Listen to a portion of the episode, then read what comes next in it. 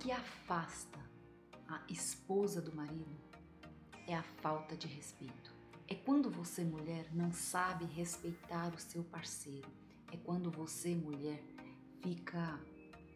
não permite que ele faça o papel dele, o papel de homem.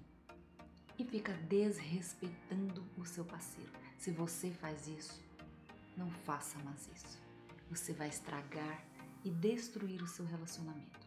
Porque relacionamento precisa de respeito entre ambas as partes. E a mulher sábia, ela sabe respeitar o seu parceiro, ela sabe respeitar o seu marido. Me conta aí, você respeita o seu parceiro?